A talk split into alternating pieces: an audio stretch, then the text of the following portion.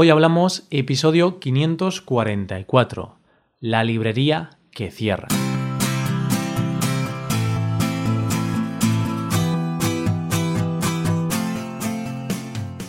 Bienvenido a Hoy Hablamos, el podcast para aprender español cada día.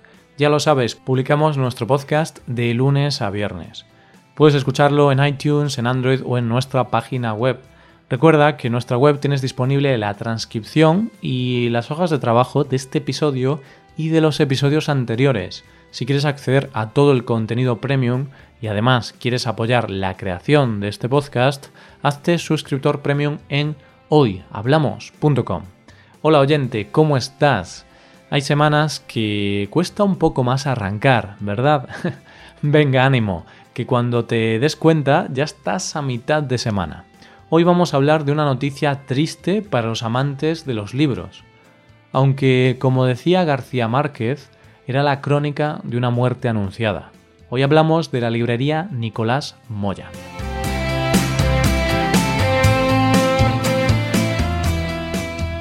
Existe un proverbio chino que dice que el aleteo de las alas de una mariposa se puede sentir al otro lado del mundo. ¿Lo conocías? Y ahora te pregunto, oyente, ¿Has oído hablar del efecto mariposa? Es una teoría que, basándose en este proverbio, dice, por ejemplo, que el aleteo de un insecto en Hong Kong puede provocar una tempestad en Nueva York, que no es más que decir que todo en esta vida es producto de la causa-efecto, que cualquier acto puede tener consecuencias impredecibles. La vida desde hace años está cambiando a un ritmo vertiginoso, Estamos en la era de la globalización, del consumismo más despiadado, y aunque es lógico y natural que sigamos ese ritmo, igual deberíamos pararnos a pensar qué consecuencias está teniendo en nuestro día a día o en nuestra comunidad más cercana. Nuestra forma de consumir ha cambiado. Ahora compramos en grandes cadenas, en multinacionales y muchas veces online, es decir, no pisamos una tienda física. La mayoría del contenido de ocio lo consumimos de forma digital. No necesitamos ir al cine o ir a la librería a comprar un libro. Y esto, que hemos normalizado casi sin darnos cuenta, está teniendo grandes consecuencias. Quizá no para ti o para mí, pero sí para el pequeño comercio. Hoy en día es más fácil encontrar un Starbucks que un cine. y esta es la razón por la que la librería Nicolás Moya de Madrid, la más antigua de la ciudad, ha colgado el cartel de liquidación por cese de actividad. Lamentablemente tiene que cerrar. Seguramente si has ido a Madrid y has paseado por la zona de la Puerta del Sol, por la calle Carretas, habrás pasado por delante de esta emblemática librería.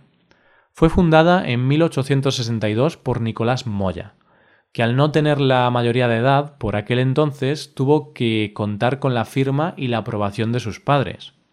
Igual te estás preguntando cómo, siendo tan joven, apostó todo lo que tenía en montar una librería. No es el trabajo más habitual para alguien de tan corta edad. Viéndolo a día de hoy, se podría decir que Nicolás fue un ejemplo claro de lo que es ser emprendedor. Él estaba trabajando en una librería en Cartagena, donde se enamoró del oficio, pero pronto se dio cuenta de que había en el sector un nicho de mercado, no existían librerías especializadas. Bueno, no sé si al pobre Nicolás se le hubiera pasado por la cabeza que algún día existiría la expresión nicho de mercado, y mucho menos para referirse a su idea. No creo que de aquella usasen esos términos. Pero de cualquier manera, a nivel empresarial, esta librería fue un ejemplo claro de nicho de mercado. Así que Nicolás, con esta idea en la cabeza y ya en Madrid, decide poner una librería especializada en medicina, y para ello busca la localización ideal, cerca del Colegio de Cirugía de San Carlos, que luego sería la Facultad de Medicina de la Universidad Complutense. La librería se convirtió en un referente en cuanto a libros de medicina se refería, y poco a poco comenzaron a acudir a ella muchos estudiantes y también reputados profesores. Tanto es así que uno de sus clientes más famosos fue Santiago Ramón y Cajal, que terminaría convirtiéndose en Premio Nobel de Medicina. Solía acudir para encontrar obras especializadas y porque era suscriptor de revistas internacionales que encontraba en la librería, y poco a poco se fue haciendo amigo de Nicolás. Y allí no solo corregía sus obras, sino que la trastienda se convirtió en sede de tertulias organizadas por Ramón y Cajal. Fue tal la fama de la librería que su fundador creó además una imprenta donde publicaba obras firmadas por sus amigos médicos y traducciones de obras procedentes de Alemania, Francia e Inglaterra. Como puedes ver, querido oyente, la librería de Nicolás se había convertido en un lugar importante dentro del mundo de la medicina de la capital, porque ten en cuenta que estamos hablando de todo esto a finales del siglo XIX donde los libros eran la mayor fuente de conocimiento, por lo que traducir obras del extranjero y tener una librería centrada en medicina era un gran avance para la época. Así que con el paso del tiempo, ya en el siglo XX, los herederos de Nicolás deciden ampliar el catálogo e introducen libros de veterinaria, agricultura o náutica. Eso sí, todo esto sin salirse de la especialización. Seguía siendo una librería especializada, pero ahora tenía algunos temas más. Y esto, que podría parecer una apuesta arriesgada, les da todavía más prestigio porque es tal el catálogo de cartas náuticas que el Instituto Hidrográfico de Cádiz lo convierte en su canal oficial de venta de cartas náuticas. Y así, desde 1862, esta librería ha sobrevivido a varias generaciones, a crisis, a guerras, a todo hasta ahora. Y si es una librería tan famosa, con tanta historia, ¿por qué cierra? Es que ya no se lee. Pues porque, como han dicho ellos, no es que la gente no lea, es que la gente lee distinto. Nuestros hábitos de lectura han cambiado.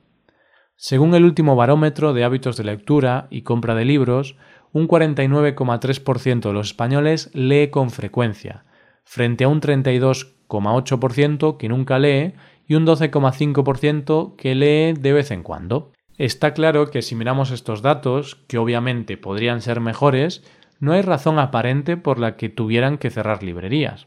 Porque si casi la mitad de la población lee de manera frecuente, en algún sitio tendrán que conseguir los libros, ¿no? Mira, vamos a hacer un experimento, oyente. Pero tienes que ser sincero, no hagas trampas, ¿vale?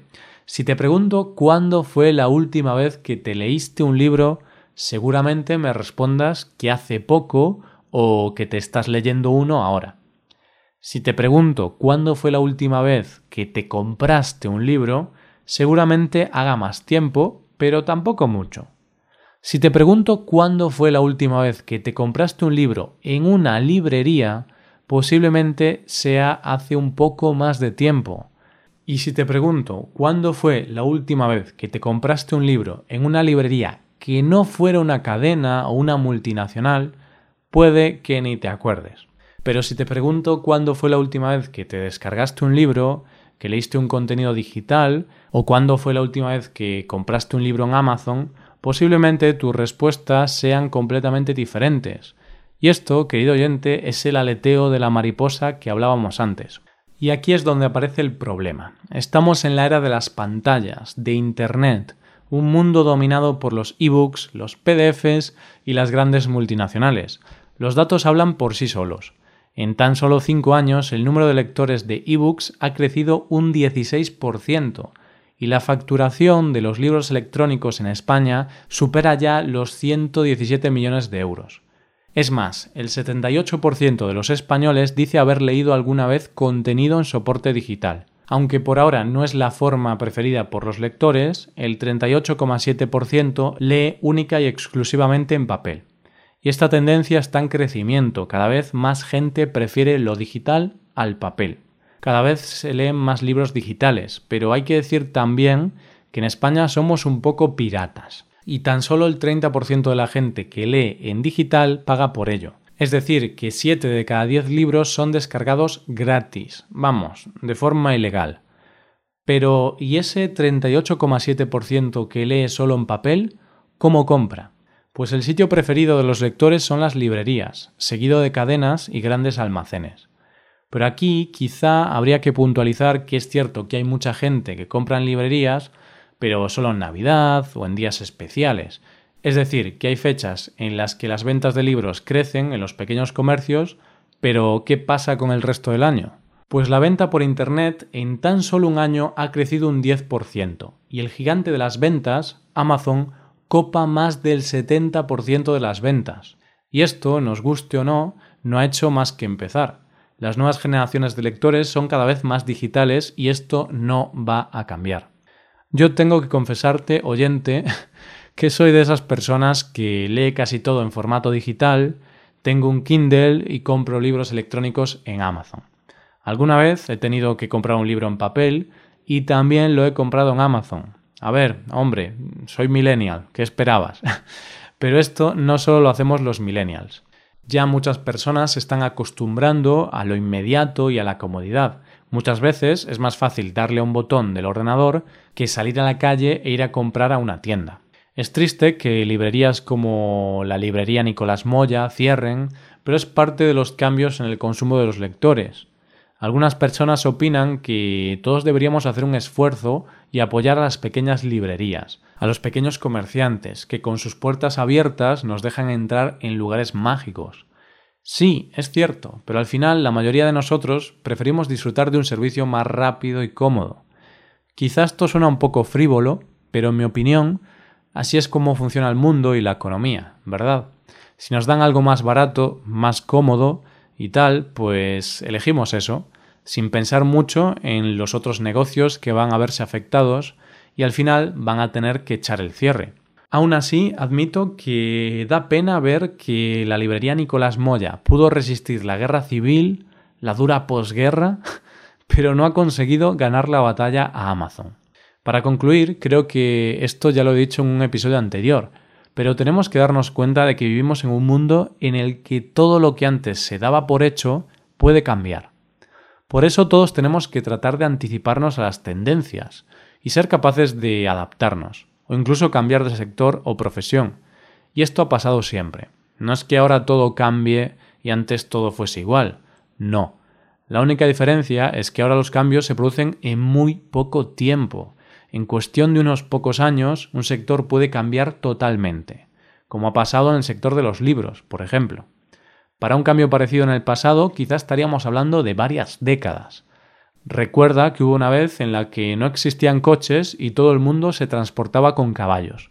Y cuando se inventaron los motores de combustión y se comenzaron a producir los primeros coches, estoy seguro de que en esa época muchos pequeños comercios de venta de caballos y demás tuvieron que cerrar por culpa de las nuevas formas de transporte. Pero como antes todo sucedía de manera más lenta, supongo que tuvieron más tiempo para adaptarse y cambiar. Pero al final tuvieron que cambiar. Y esto es todo por hoy. Si te gusta este podcast y aprecias el trabajo diario que realizamos, te invitamos a que te hagas suscriptor premium. Los suscriptores premium pueden acceder a la transcripción y al PDF con ejercicios y explicaciones. Hazte suscriptor premium en hoyhablamos.com.